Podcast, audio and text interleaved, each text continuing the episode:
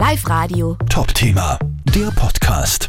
Derzeit gibt es ja diesen Trend, dass immer mehr Leute Holzöfen, eigens installierte oder elektrische Heizgeräte nach Hause stellen, um eben die Öl-, Gas- und Strompreise ein bisschen zu umgehen. Das birgt natürlich auch Gefahren. Was ist da Ihrer Ansicht nach da das Gefährlichste? Aus meiner Sicht ist bei den Holzöfen erstmal sicherzustellen, dass man die überhaupt anschließen darf.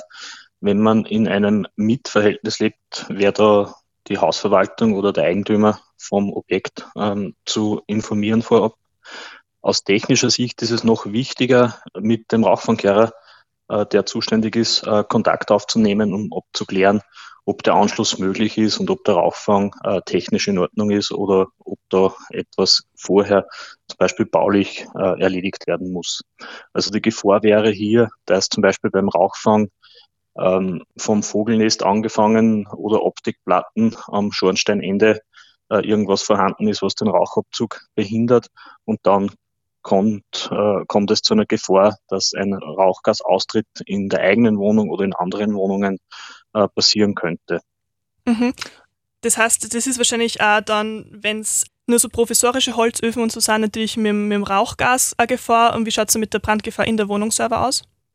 Ganz richtig. Äh, bezüglich der Brandgefahr in der Wohnung ist es wichtig, rund um den Ofen und auch rund ums äh, Anschlussrohr zum Rauchfang keine leicht brennbaren Materialien zu haben. Also das heißt, Verschmutzungen äh, gehören da weg, auch Dekorationsmaterialien ähm, und Holzlagerungen nicht direkt beim Ofen. Und auch unterhalb und vor dem Ofen muss äh, nicht brennbarer Bodenbelag vorhanden sein, damit, falls äh, zum Beispiel Glut herausfällt, hier keine Brandentstehung passieren kann. Mhm. Im Internet kursieren jetzt auch immer wieder Videos, zum Beispiel zu so Teelichtöfen.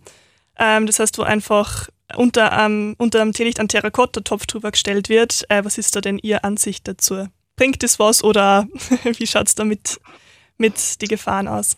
Also meine persönliche Ansicht ist, wenn eine Wohnung so modern und gut gedämmt ist, dass es mit einem Teelicht oder mit mehreren Teelichtern beheizen kann, dann brauche ich äh, solche Lösungen ohnehin nicht.